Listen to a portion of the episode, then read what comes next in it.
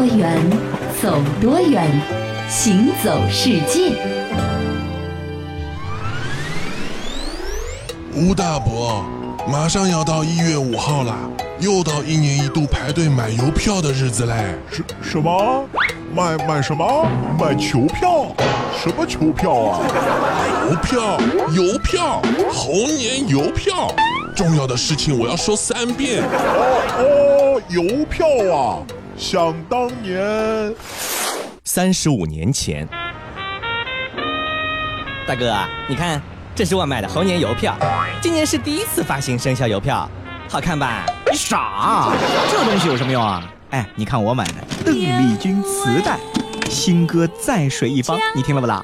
好听的不得了。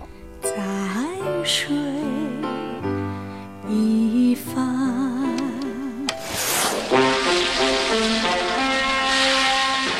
老婆，你看，这是我买的猴年邮票，嗯，蛮好看的。这个四方莲多少钱啊？三毛两分钱，贵是有点贵，可是什么啊？哎呦，那时候那记火辣辣的耳光，我现在都忘不了。当年的三毛两分，现在变成五万块了。是的呀，真想不到，一张小小的邮票，三十六年里面涨了十五万倍嘞。别感叹了，这回我们接着买猴票，生肖邮票买完，也该准备过年喽。哦，哥们老时间，提早一晚上到邮局去排队，多穿两件衣服啊。每年这个晚上都是大冷天。好嘞，八点四川北路桥邮票公司，不见不散。行走世界又准时和各位见面了。大家好，我是一轮。各位好，我是贾云。哎，一轮啊，在这个一九八零年的时候，当时咱们俩都没出生呢，对吧？是。那发生了一件大事哦。那个时候的邮电部呢，发行了第一枚生肖邮票，这就是当年的这个猴年邮票。嗯，其实呢，在当时的时候呢，真的是没有多少人去关注的。你想，这个红色的一张邮票，上面呢是金色的一只猴子，多少钱呢？八分钱。因为那时候寄一封信呢，只要八分钱啊，就是当做一枚普通的这个邮票，在邮局里面出售。那么现在为止，就成了很多很多集邮者魂牵梦萦的一个图像。了，因为在这个三十六年间，猴票的身价是一路暴涨，到现在还是一个神话般的存在。那后来的每年的一月五号号呢，都被定为了中国生肖邮票的发行日，所以说每年都是有成千上万的这个集邮者到邮局门口去排队买这个生肖邮票。哦，这个生肖邮票呢，我倒是在新闻里面听说过。嗯，就是现在反正每年只要是但凡发，比如说生肖邮票啊，或者是一些纪念币呀，反正纪念钞，哎，纪念钞的时候啊，哎，反正都会是大排长龙，对，银行啊或者邮局的门口。是。我甚至听说很多人为了集齐一套，比如说生肖邮票一套是十二张嘛，对。对吧？啊，每年你你都必须收藏着呀，不然的话你可能就得等好久或者花重金了。对，所以很多人可能是前一天晚上搬着个凳子，穿着个大衣就在这个门口等。着了，真是这样。对，所以说可能也是因为发现了猴年邮票的珍贵，所以现在大家一枚邮票都不想落下了。你想，现在呢有一个说法啊，说这个一个方联一辆车，哦，一版猴票一套房。哇！现在为止啊，我最近又关注了一下这猴年邮票，就是第一轮的这个猴年邮票又涨了。嗯，一版猴年邮票八十枚，你想想看，当时的话花六块四毛钱就能买了，现在呢是一百二十万左右。你想想看，涨了多少倍啊？是特别厉害。是的，那么在马上要到来的二零一六年的一月五号啊，嗯，中国邮政会发行第四轮的生肖邮票了。嗯，而且这次的猴年邮票啊非常有意思，请到了三十六年前设计第一枚生肖邮票的设计者黄永玉老先生。嗯，那么这样的一种叠加效应，可能我觉得啊，呃，应该会引发新一轮的这个收藏热潮。是，我也赶明儿去买一本。这有一个什么呢？龙头效应，因为它是第四轮的头。对不对？所以说呢，相当有收藏价值。那每年呢，到了发行生肖邮票的时候呢，都有一个非常重要的一个节点，因为生肖生肖是以中国的这个农历为一个时间点的啊，对吧？所以就是到了邮票发的时候，基本上我们也快过年了，快过年了啊！这邮票呢，像是一个新年礼物一般。嗯，所以说这个生肖邮票买完，咱们就可以张罗着过年。那尤其是最近几年呢，这个中国的过年呢，有一件非常非常让我们觉得很忧心的一件事情，就是这个春运。哎，是的，回家特别难。嗯，那么春运这件事情呢，呃，是。是最近三十年随着我们改革开放才衍生出来的一个社会的现象。嗯啊，呃，如果说你按照外国人的理解的话呢，就是在咱们传统的春节前后的一种特殊的运输季。嗯那这个运输季的特点呢，就是人多车票少嘛。对对吧？你得可能抢个好几轮，甚至得捡个漏，呃，才能够拿到一张呃回家的车票。对，啊所以贾云老师呢，在这样的一个时间点，通常也非常的抢手，忙碌的不得了啊感觉自己人气颇高。其实大家只是利用你而已。呃，那不管怎么说呢，一轮刚才说到的是近几十年来咱们春运呢形成了一个高潮。嗯，可是呢，哎，我经过了一个考证，发现这个哦春运还真不是一个新鲜事物。是吗？在中国的古代，这春运早已有之了。那当时呢，由于这个道路建设的落后，还有交通工具呢很简单，很多人呢因为路途遥远，如果说你在异乡，比如做生意啊，或者说做官啊等等，你就没有办法回家过年了，对不对？对对即便是到了交通相对发达的隋唐时期和以后呢，这回家难的现象也无法改变。你像到今天交通够发达了吧，这回家难还是存在的，对吧？？我们现在觉得，比如说你是一个东北人，嗯，然后你在比如说广州打工的话，回家特别的遥远。是，可是，在古代的时候呢，可能比如说咱们以上海为例子啊，你是一个松江人，你在黄浦区。打工嗯啊，你这过年的时候想要回趟家，那也得好久时间呢，是吧？所以说，古代的这个回家难呢，其实它的背后啊，其实是行路难，啊就是古代的这个道路不像我们现在有高速公路、有汽车，嗯啊，一定要把道路给造好了，可能你回家呢会相对来说容易一些，嗯但是和现在比，当然还是很困难的了。是，这中国啊，历来是比较重视这个路的问题的。嗯你像在这个殷商时代啊，中国的古人就已经很重视道路交通的建设了。在这个安阳有一个殷墟考古的这样的一个考古发掘现场，就发现了大量的这个车马坑。到了这个秦代呢，中国的陆路交通水平呢，可以说是经历了一次突飞猛进。秦始皇统一六国之后呢，就修建了四通八达的一个全国性公路网，在现在看来就是全国的一个国道。对吧？这样的一个网络啊，这给春运呢相对来说提供了很多的便利。嗯，呃，《汉书·假山传》里面就有这样的一句文字，嗯来形容秦朝的迟到的，说秦为迟到于天下，道广五十步，三丈而数什么意思啊？啊，就意思是说啊，这个迟到啊，宽要宽五十步的左右的这样的一个距离，哦。哎，然后现在算了一下，大概就是六十九米左右嘛，那很宽哎，啊，五十个步子。是，然后呢，三丈而树呢，就是路边可能三丈的这个距离就种一棵树在那边，嗯就有点像咱们现在的这个路灯啊啊，还或者其他的这种标杆之类的，是是是。啊。那么在秦朝的时候呢，呃，一般都认为啊，这个造驰道是为了什么呢？还不是出于老百姓的需求，说你嗯。方便你春运，而是说给皇帝专用。这是我们一般的印象，说秦始皇为什么修是为了自己。对比如说他出去巡视也好，呃，他出去这个视察也好，嗯那有了驰道会快很多，嗯方便很多，也官道相当于也舒服很多，是是对吧？官道至少它平整啊你要是这个普通乡间小道的话，马车啊，那个时候颠呢，也得把你给颠吐出来。是，即便是这个帝王也不例外啊。嗯那其实当时的这个秦代的公路网呢，既不是专门为皇帝而修的，也不是专门为春运而修的。哦你想这个春运啊，这时间相对来说还比较短，专门为了这两个月一个月修建一条道路，恐怕这个花费也太大了，对不对？嗯当时呢，主要的一个原因呢是出于这个军事战略物资的输送来考虑的。但它呢对这个像过年这样的民风民俗的这个影响呢是不容忽视的，因为咱们确实可以怎么样沾光了啊，回家的路可以更加的平坦，更加的快捷一些了。是的。那么说到了春运啊，我们先说了道路，对吧？道路必须得修通，修好了，你才有一个回家的途径。是那么有了途径之外呢，接下来就要牵扯到一个运输工具的问题了。交通工具。你要是两只脚慢慢走的话，开十一路车的话，那可能比如说上海到松江，我觉得怎么着也得走个一整天吧。是啊，但是如果说有了一个比较先进的，比如说咱们古代的什么推车啊。嗯啊，或者说这个马车啊，那你嗯速度就会加快一点了，是啊对吧？中国呢，其实不是最早修筑高速公路和使用轨道交通的国家，嗯呃，虽然说咱们在呃秦朝那会儿就已经有了，可是还有比我们更早的苏美尔人。哦，苏美尔人是苏美尔人在公元前三十五世纪的时候就首创了车这种运输工具。嗯，其实虽然说咱们中国人也不晚，使用也很早，对吧？在四千多年前就已经有了，但是和苏美尔人在时间上相比的话呢，还是要晚那么一点点。嗯嗯，但是呢，这个中国人多啊，要运的这样的一个载体也很繁复，对不对？哎你说刚才你谈到了这个人力车，还有这个畜力车啊，嗯马、驴、骡、牛。呃，当时在古代的时候呢，我后来去了解了一下，去春运的都是一些什么人啊？主要有两类人。嗯咱们以前都知道，这个一个人做官了以后呢，会呃外放到哪里哪里做官，其实就是背井离乡了嘛，哎对吧？这些人过年了得回家。嗯还有一种呢，就是商人。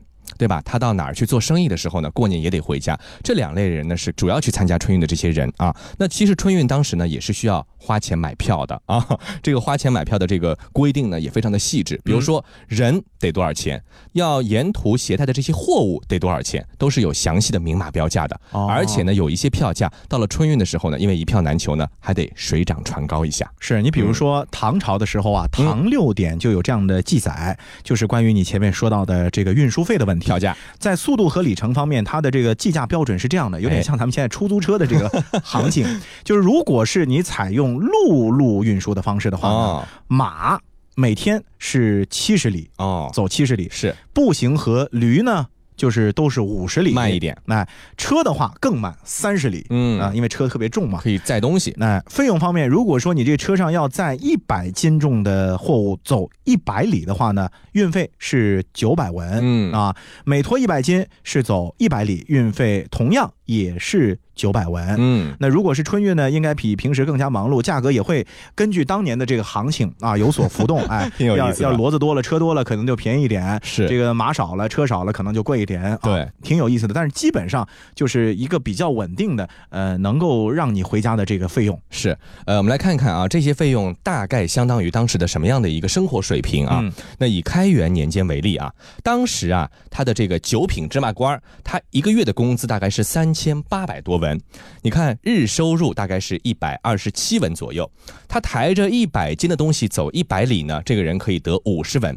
那以每天走五十里来说呢，日收入呢就是二十五文，这个在当时可以买两斗米。大概是现在的二十五斤左右。哦那其实呢，你可以折算一下，当时的这个运费呢，其实并不是很高的，对吧？那么如果走水路呢，这个价格就更便宜了。所以说，坐船回家，在古代的时候呢，是当时人们春运的一个首选。嗯，经济最后实惠。还有一个值得一提的事情，嗯挺有意思的，就是现在春运期间啊，有人会做一些慈善，比如说免费包车送务工人员回家。是是，啊，呃等等之类的。那古代的时候呢，也会有这样的善人啊，或者说这样的呃好心有实力的人，是对吧？他会给一些就是过年回家的穷人啊、发一点盘缠，让你在路上呢 呃不至于说这个忍饥挨饿的，是哎，能过得稍微的舒服一点嗯啊、也是大家一起开开心心的过个年嘛啊，不管是有钱的啊、没钱的，挣着钱的还是没挣着钱的，是吧？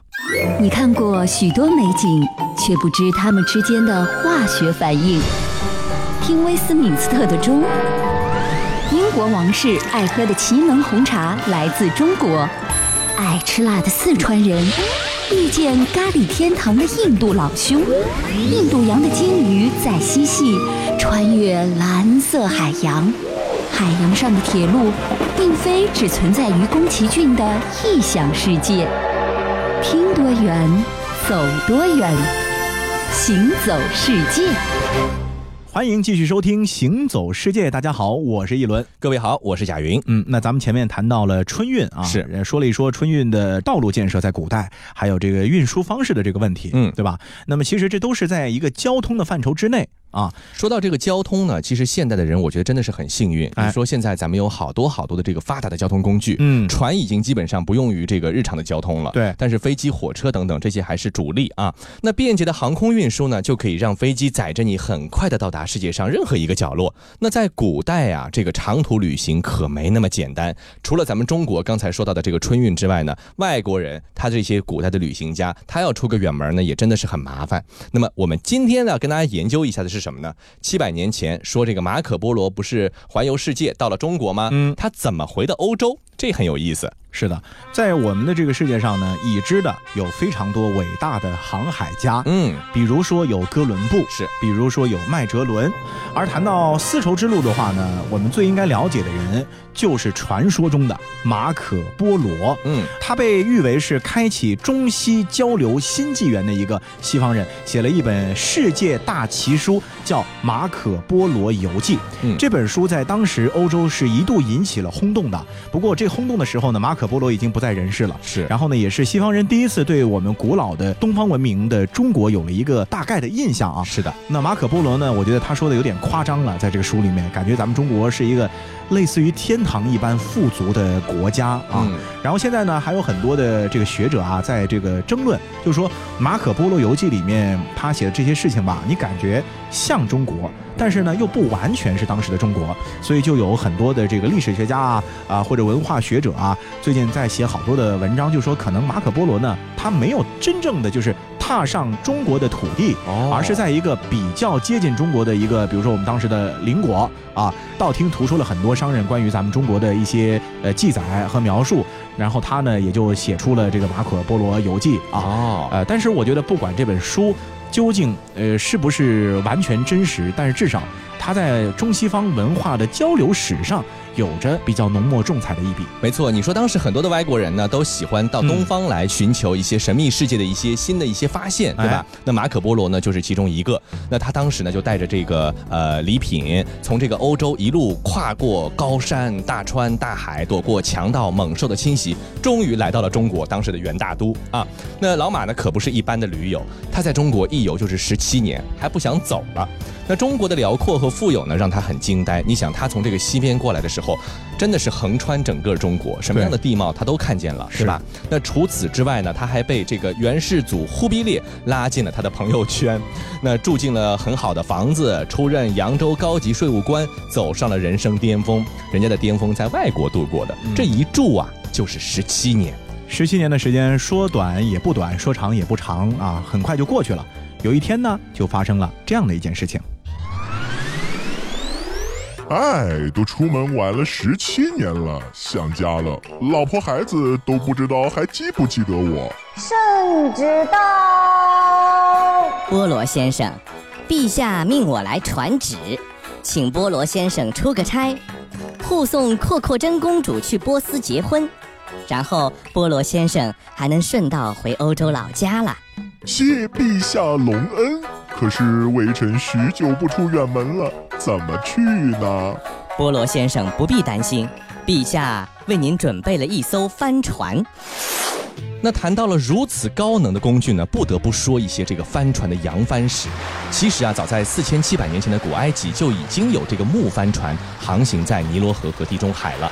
那最初的帆船，它真的是帆船，只能是顺风前行，逆风的时候呢，只能是落帆划桨，或者靠人力把它在岸上往前拉。对，就基本就是靠天吃饭。没有风的时候啊，你可惨了，还不如走路快呢。啊是啊，呃，后来呢，人们就发明了这个转动帆，嗯就是你只要根据风向去调整帆弧面的角度呢，即便逆风也能够受到前进的风力的这个影响。是啊沿着 Z 字形的这个路线呢，呃，曲线前进。嗯，征服海洋的漫长的历史也就从有了转动帆就开始诞生了。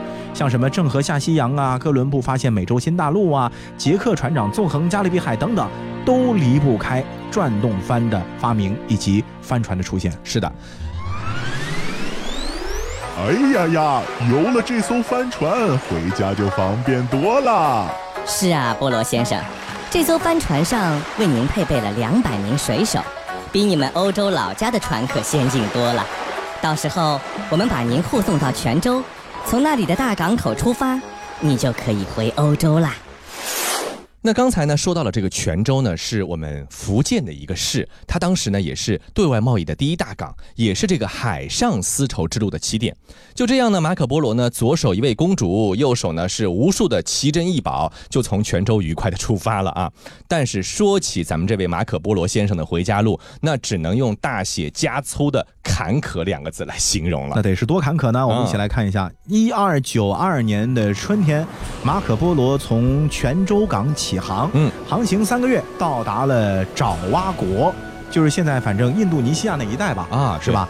在苏门答腊修船，继续航行五个月，在马六甲海峡，这第一个坎坷来了，遭遇风暴。哎呦哎呦，这肯定颠的肠子都快吐出来了。是，然后在现在的这个阿拉伯海呢，遭遇到了海盗啊，嗯被抢夺了好多好多的财宝，这可能本来挺有钱的，现在也直接沦落的普通人了。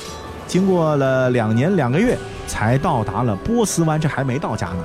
啊两年两个月了，对，才才开到了波斯湾。是然后呢，就在波斯附近上了岸之后啊，又折腾了一年，才回到了他的故乡威尼斯。这个时候啊，已经是一二九五年的年尾巴了，所以他从泉州出发，一共历时有三年多的时间才到家天哪。，嗯这个在中国待了十七年，回个家用了将近四年，三年多，是吧？？呃，在外面等于漂了二十年。挺厉害的。这个虽然说回去的道路呢是非常的坎坷，但是还没有结束，哦后面的事情更坎坷。回到家的马可波罗呢，没有能够如愿以偿的过上养老的生活。两年之后，马可波罗在一次威尼斯和热那亚之间的海战中呢被俘了。哎呦，我的天哪，这个运气可真不好。不过这次呢，他遇到了人生中最重要的人，就是他的狱友，这个人叫做鲁斯。是鲁斯根据马可波罗在狱中跟他说的津津乐道的这个游历中国的口述，就变成了一本书。那这本书的名字就叫做《马可波罗游记》。那刚才我们说了这么多呢，其实说的都是外国人从中国回家的事儿啊。其实呢，还有就是咱们中国人啊，以前通过古代的丝绸之路去外国的事儿呢，也有很多。嗯那么其中最最著名的啊，甚至改编成了神话的，就是玄奘西行了。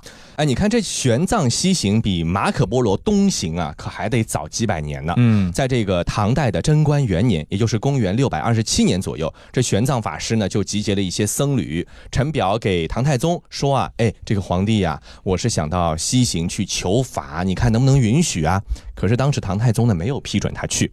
然而呢，玄奘呢他是决心已定，当时有一个记载叫“冒月宪章，私往天竺”，什么意思呢？就是偷渡。对，啊是就国家没允许你擅自出去了。是，哎，你你是这样一种行为，在当时也是违法，现在也是违法的，对吧？现在出国得用护照。啊当然了，在唐太宗的贞观二年，也就是六百二十八年，当时的二十九岁的玄奘呢，就整装待发了。这个一路上呢，也肯定啊，风餐露宿，历尽千辛万苦。是，而且也不像神话里面描述的，他有什么孙悟空啊、猪八戒啊、沙和尚啊、白龙马啊给他保驾护航。嗯，其实就是玄奘法师带着几些僧侣是哎几个徒弟，大家一起在那儿沙漠里面走，是吧？在他三十一岁那年，终于是进入到了印度的范围。那么后来呢，这玄奘呢一边学习这个相关的一些经典的理论，一边呢是在当地呢游历一些佛教的遗迹。到了一个地方叫做那烂陀，这个那烂陀呢是一个寺庙。玄奘到了那里呢就不走了，在那待了五年，因为他是一个大德高僧嘛，所以说是在当地呢也是备受礼遇，并且呢还被选为通晓三藏的十德之一，这个层次是很高的，对我觉得玄奘法师啊，他的智商一定超过常人，超群。因为我曾经看过一部这个纪录片，就写的是玄奘西行嘛，嗯。它里面就讲到了当时玄奘所在的这个那烂陀寺呢，就相当于咱们现在的，比如说中国的北大清华，是。就是说顶尖学府。对，然后呢，你在里面如果说想要学习的话呢，一般会分为这样的几个档次，比如说你熟识十部经书，嗯。可能是一个，比如说咱们现在的这本科生的级别，然后你比如说知道五十部经书是研究生的级别。啊，知道一百部及以上是博士生的级别，啊那这个玄奘在那烂陀寺最后学习到什么呢？就是博士生导师啊就是他已经能够教学生、教出高明的徒弟的这样的一个程度了。，对，在这个贞观十年（六百三十七年）的时候呢，他离开了那烂陀寺，因为还有要紧的事情要办嘛，嗯对吧？那么又去了很多的国家，在各地都留下了很好的声誉。在公元六百四十三年的时候，玄奘法师是再遇启程回国，把六百五十七部经书呢带回了中土大唐。公元六百四十五年，过了两年，正月的时候呢，玄奘就回到了当时的这个国都长安了。但是这个时候他的心情，我觉得是忐忑的，哎，因为他当年是偷渡出去的，别把我抓起来了，所以他回来的时候有可能面临的就是吃牢饭啊、嗯终身监禁之类的，是或者说。开除出大唐国籍是吧？你你你去了就别回来，你就做印度人算了。但是当时的皇帝唐太宗李世民还是呃很开明的宽宏大量的，是，那后来呢？回国以后呢，唐太宗呢是给予他高度的评价，是希望他呢为朝廷做些事情。可是呢，这和玄奘本人想翻译佛经、弘扬佛法的这个宗旨呢就相违背了。那他就拒绝了这个皇帝的这个要求。可是唐太宗呢仍然不放弃，在后来的日子里呢，也是屡劝屡败，直到后来唐高宗李治上台以后呢，还没有放弃规劝他的这样的努力，但是还是一味的遭到了拒绝。所以说，这个玄奘法师他的这个定力或者他的信念还是非常的坚定的啊。那么他一直是致力于翻译经典，比如说他不但把这个经典翻译成中文，还把咱们中国的这个老子这些中国经典的文字呢译作了梵文，传到了天竺。所以说，咱们熟知的《西游记》里面，除了玄奘本人有这么个人，哎，其他的基本上都是属于胡扯。是当然了，我觉得《西游记》里面写的玄奘，或者咱们很多人都叫唐僧嘛，是吧？经历的九九八十一难呢，其实我觉得也是一个形象的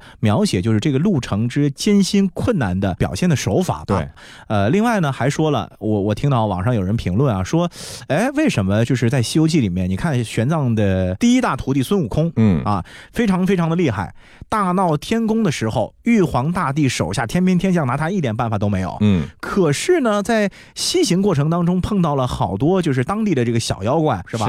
可是却一路非常困难，呃，搞得很狼狈，是吧？孙悟空还几度这个离开了玄奘啊。是，呃，为什么这样呢？网友给出的解释啊，是因为。玉皇大帝的天兵天将呢，都是打工的，嗯啊，他不是自己创业，所以说呢，他只要保住这个饭碗就行了。哦，然后路上遇到那些小妖怪呢，他全都是自主创业的，那就不一样了，就是有你活的，我就得死，所以说就拼了命的要吃到唐僧肉。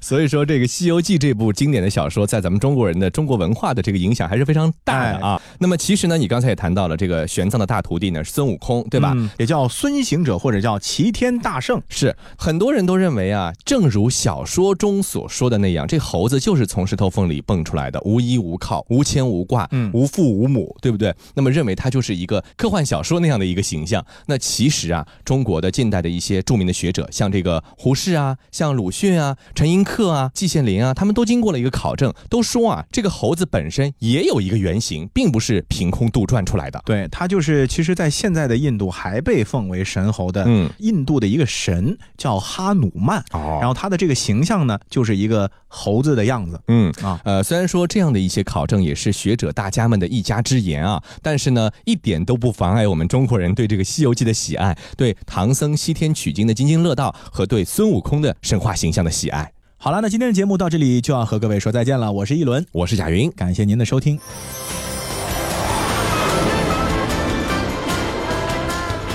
听多远，走多远，行走世界。